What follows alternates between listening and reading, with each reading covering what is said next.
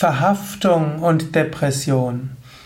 Depression, jetzt definiert als Niedergeschlagenheit, nicht als klinische Depression. Depression kann zusammenhängen mit Verhaftungen. Und Verhaftungen hängen natürlich zusammen mit Wünschen. Es gibt eine wichtige Yogaschrift, nämlich das Yoga Sutra von Patanjali. Und dort wird gesprochen von den sogenannten Kleshas, den Ursachen des Leidens. Und Patanjali, der große Yogameister, sagt, die erste Ursache des Leidens ist Avidya, Unwissenheit. Du weißt nicht, wer du wirklich bist. Du hast vergessen, dass du in Wahrheit eins bist mit dem Göttlichen. Zweite Grundlage ist Asmita. Asmita ist Ich-Identifikation.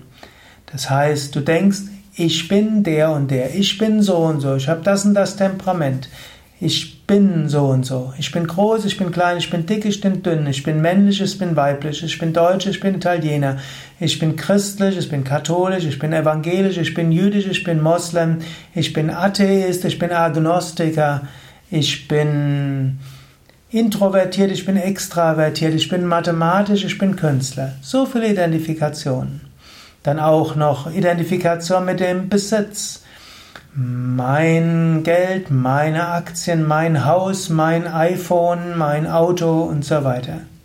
Identifikation und Verhaftungen an Menschen. Meine Frau, mein Mann, mein Kind und so weiter. Also viele Verhaftungen. Diese Verhaftungen führen dann zu Wünschen. Ich mag dies und es führt zu Ablehnung. Ich mag dieses nicht. Und daraus entsteht dann als letztes Abhinivesha, das heißt Angst und Depressivität. Wenn du also große Identifikation hast, daran Verhaftungen hast, dort drauf Wünsche hast, immer dann, wenn die Wünsche nicht erfüllt werden, immer dann, wenn das Objekt deiner Verhaftungen verschwindet, dann kannst du reagieren mit Ärger, mit Angst oder mit Depression. Man kann sagen, das sind so die drei Grundemotionen.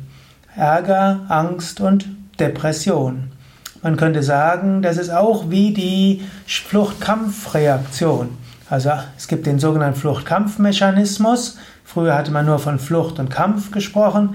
Heute nennt man den Fluchtkampf-Todstellreflex. Angenommen, es gibt Gefahr, dort kannst du fliehen.